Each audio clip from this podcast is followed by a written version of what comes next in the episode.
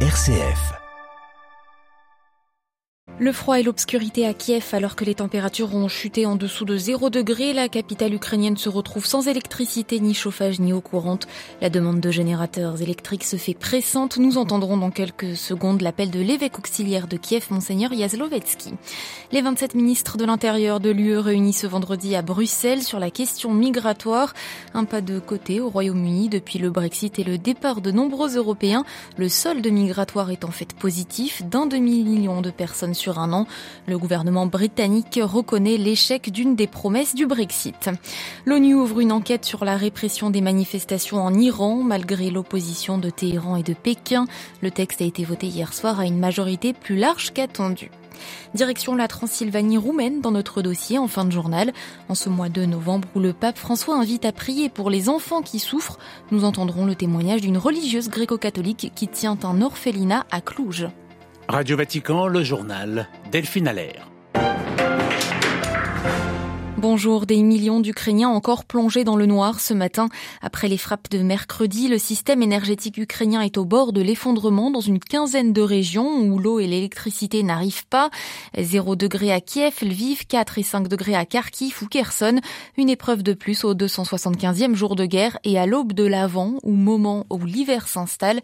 Monseigneur Alexandre Yelzlovetsky, évêque auxiliaire de Kiev-Jitomir, lance un appel sur les ondes de Radio Vatican. Il souligne l'urgence d'obtenir des générateurs électriques. Presque toute l'Ukraine se retrouve dans l'obscurité. Nous devons nous préparer à ne pas avoir de lumière au moins pendant 24 heures. Les gens ont très peur. Qui peut se cacher, se cache. Les températures sont au-dessous de zéro. Les femmes avec les petits-enfants, les personnes âgées, tout le monde ressent le froid. Maintenant, l'État et l'Église tentent de faire tout leur possible. Nous essayons d'acheter des générateurs, mais nous n'en trouvons pas en Ukraine. Nous cherchons partout car seuls les générateurs permettent d'avoir un peu de chaleur, un peu de lumière.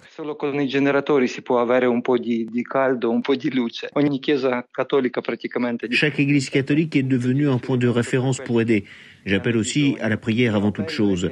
Aidez-nous par vos prières et, si vous le pouvez, en achetant un générateur pour nos familles ou peut-être en accueillant quelques familles en Italie. Nous vous en serions très reconnaissants. Des propos recueillis par Francesca Sabatinelli de la rédaction italienne de Radio Vatican à retrouver sur vaticannews.va.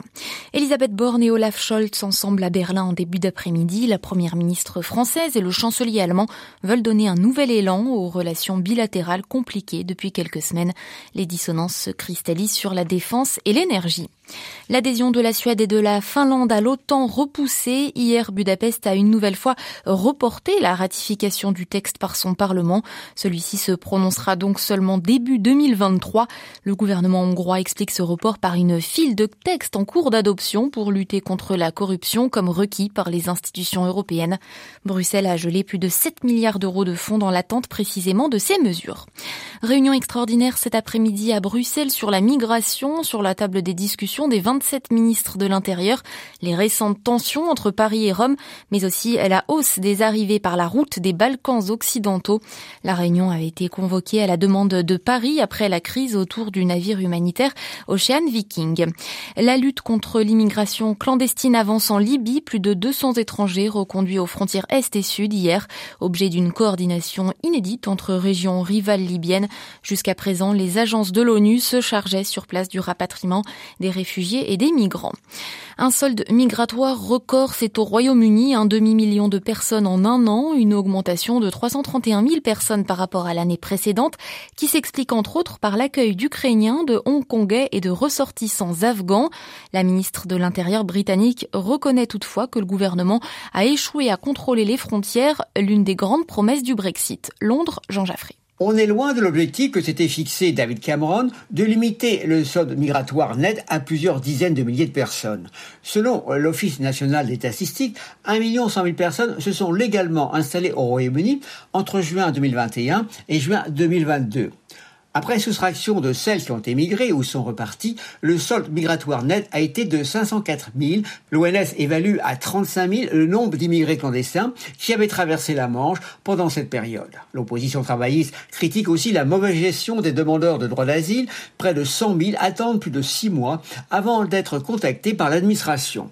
La ministre de l'Intérieur, Solène Braverman, s'est engagée à réduire le nombre d'entrées de migrants sans toutefois préciser de chiffres. Par ailleurs, réduire le nombre des visas étudiants affecterait fortement les finances des grandes universités qui accueillent des étrangers payant des droits d'inscription élevés. L'argument des partisans du Brexit est que l'afflux de migrants pèse sur le logement et les services publics, santé, éducation. En réalité, c'est la politique d'austérité des conservateurs depuis 2010 qui est responsable de la diminution des dépenses publiques. Long Jean Jaffré, Radio Vatican. Mouvement inédit de grève au Royaume-Uni, il touchera les infirmières les 15 et 20 décembre prochains pour la première fois en 106 ans. Elles dénoncent de mauvaises rémunérations. Un hôpital sur quatre en Angleterre a mis en place des banques alimentaires pour soutenir le personnel. Londres qui prend des mesures contre les caméras de surveillance chinoises. Celles fabriquées en Chine ne seront plus installées sur des sites sensibles, décide le gouvernement Sunak.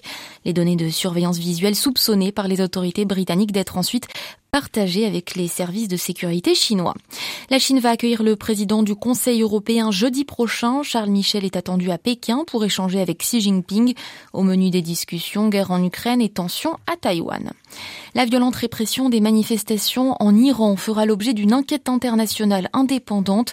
C'est ce qu'a décidé hier à Genève le Conseil des droits de l'homme de l'ONU. Une décision prise alors que la répression s'intensifie dans la République islamique. Le texte a été voté à une majorité plus large qu'attendue. Adélaïde Patriani. Oui, Delphine, le projet de résolution porté par l'Allemagne et l'Islande a été approuvé avec un écart confortable. 25 étalons soutenus contre 6 oppositions et 16 abstentions. À signaler dans les rangs des abstentionnistes, le pays hôte du mondial de football, le Qatar, qui entretient des liens politiques forts avec Téhéran. Quoi qu'il en soit, la République islamique est désormais mise sous pression par la communauté internationale. Dans sa résolution, le Conseil déplore les centaines de victimes dans les manifestations. On parle d'au moins 400 morts, dont 40 enfants, depuis le décès de la jeune Massa Amini, interpellée par la police en septembre dernier pour avoir mal porté son voile. Des violences inacceptables selon le haut commissaire de l'ONU aux droits de l'homme, Voltaire Turc. Devant l'instance onusienne, celui-ci a relayé un message clair auprès de Téhéran. Le changement en Iran est inévitable, a-t-il estimé, face à une situation intenable. Volker Turk a appelé le régime des Mollahs à mettre un terme au recours disproportionné à la force et à lancer des réformes. Il s'est aussi indigné du nombre de 15 000 personnes arrêtées pour avoir protesté dans les rues iraniennes. La situation témoigne d'une véritable crise des droits humains d'après l'ONU. Reste à ce que cette mission d'enquête internationale indépendante puisse collecter des preuves des violations en se rendant sur le terrain, ce à quoi Téhéran s'oppose fermement. Merci beaucoup Adélaïde Patrignani. Au Pakistan, la crise politique se poursuit. L'ancien Premier ministre Imran Khan, qui accuse l'actuel chef de gouvernement de l'avoir renversé illégalement au printemps, organise une grande manifestation près de la capitale demain. Il exige des élections anticipées et certains observateurs craignent des violences. Le nouveau chef de l'armée nommé hier pourrait ordonner l'état d'urgence si la crise s'aggrave. La correspondance régionale des Emmanuel Derville. La nomination du chef de l'armée pakistanaise jeudi intervient alors que le pays menace de sombrer dans la crise politique. Le Premier ministre Shehbaz Sharif a désigné le général Assim Mounir, ancien directeur de l'ISI, l'agence de renseignement militaire, à la tête des troupes. Un choix tout sauf anodin, tant l'armée est puissante au Pakistan. Elle a la haute main sur l'arsenal nucléaire, la politique étrangère et la sécurité intérieure. Le général Mounir avait été en conflit avec Imran Khan quand celui-ci était Premier ministre et il avait été limogé de l'ISI. En le nommant, Shebaz Sharif espère donc obtenir le soutien des militaires face au chef de l'opposition. Difficile de dire si ce sera le cas. Pour l'armée, c'est surtout la stabilité intérieure qui prime. Le Pakistan n'a presque plus de réserve de change. L'économie est en lambeaux depuis les inondations de l'été dernier si la confrontation entre Imran Khan et le gouvernement Sharif sombre dans la violence, l'armée pourrait prendre le pouvoir pour calmer le jeu. New Delhi, Emmanuel Derville pour Radio Vatican. Démission fracassante hier soir du Premier ministre péruvien Aníbal Torres, fidèle allié du président Pedro Castillo. Il avait demandé la semaine dernière un vote de confiance au Congrès qui le lui a refusé hier. L'instabilité ministérielle, monnaie courante ces dernières années au Pérou.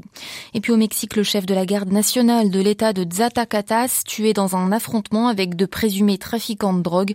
Le général José Urzua, coordinateur d'une opération visant à arrêter des policiers municipaux soupçonnés d'être liés au cartel de cet État où le narcotrafic est très actif sur la route stratégique vers les États-Unis et les ports du Pacifique et du Golfe du Mexique.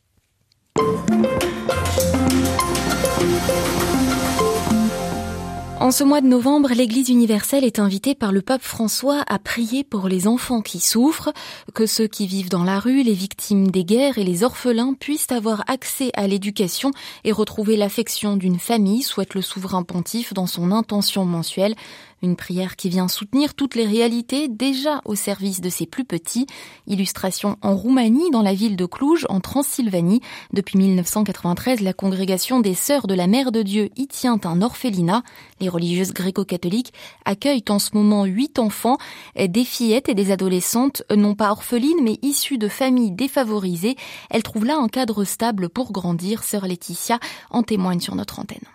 Ils reçoivent premièrement beaucoup d'affection et du sentiment de sûreté. Elles grandissent en une certaine discipline, mais pas une chose forcée. Aussi, les autres aptitudes des enfants sont développées. C'était très dur pendant la pandémie parce que la plupart avaient des activités en dehors. Et alors, tout a été réinventé. Par exemple, ils ont commencé de étudier le violon avec une dame qui était de toute façon chez nous. Ils ont commencé à apprendre à cultiver des légumes et ils ont continué, bien sûr, aussi les études online. Qu'est-ce que la guerre en Ukraine est venue changer au quotidien de l'orphelinat? Disons que la guerre vient après la pandémie. C'est une ville très chère, euh, Cluj, mais ça nous fait voir le pouvoir de la providence parce que jamais on n'était pas en situation de ne pas pouvoir payer diverses choses ou qu'il n'ait pas quoi manger ou de ça, jamais. Il y a une famille, une mère avec une fille et un petit enfant de quelques mois, six mois, je pense, qui ont été reçus comme euh, réfugiés dans notre communauté du nord du pays, à Siget. Et cette maman est venue là-bas étant enceinte. Et puis, elle est née le petit garçon qui a de gros problèmes de santé et devait être opéré au cerveau. La dame avec la fille et le petit garçon sont venus à Cluj et ont été euh, pris en charge par les sœurs dans cette maison. L'enfant a évolué très bien après l'opération. Vraiment, on sent que euh, on peut avec eux exercer cet amour fraternel parce que ils n'ont rien. La maman se sent du point de vue affectif et comme dignité de personne très bien. Et comment allez-vous préparer Noël pendant la période de l'Avent qui commence? Il y a une habitude. Chacun euh, prend un petit billet sur lequel c'est écrit l'ami secret. Ce sont tous les noms et chacun prend un nom d'une autre personne pour laquelle jusqu'à Noël il prie. Puis le soir euh, du 24 euh, décembre, on dévoile pour qui a prié l'autre personne et une occasion aussi de recevoir les dons mais euh, par contre, ils essayent, s'ils reçoivent beaucoup de chocolat, de bonbons, de partager, soit quand il y a la messe et viennent des personnes pauvres ou des enfants pauvres. Quel lien est-ce que vous gardez en tant que communauté avec ces enfants une fois qu'ils ont quitté l'orphelinat? Ce type de mission pour nous, pour les sœurs de la congrégation de la Mère de Dieu, nous fait vivre vraiment une dimension de la maternité spirituelle qui nous une joie. On reçoit beaucoup, beaucoup de la part de ces enfants. On est très consciente de la responsabilité, mais en même temps du don que Dieu nous fait. Il faut un peu d'amour, beaucoup d'amour, et puis aussi des conditions euh, dignes il y a eu des jeunes qui sont venus, ils ont désiré revoir les sœurs qui sont bien sûr beaucoup plus âgés, ils ont désiré revoir la maison où ils sont grandis et la plupart n'ont pas oublié ce début de vie, disons, un peu plus joyeuse que juste l'abandon du début de leur vie. Interrogée par Adélaïde Patrignani, sœur Laetitia de la congrégation gréco-catholique des Sœurs de la Mère de Dieu en Roumanie, était ce matin l'invitée du dossier de Radio Vatican.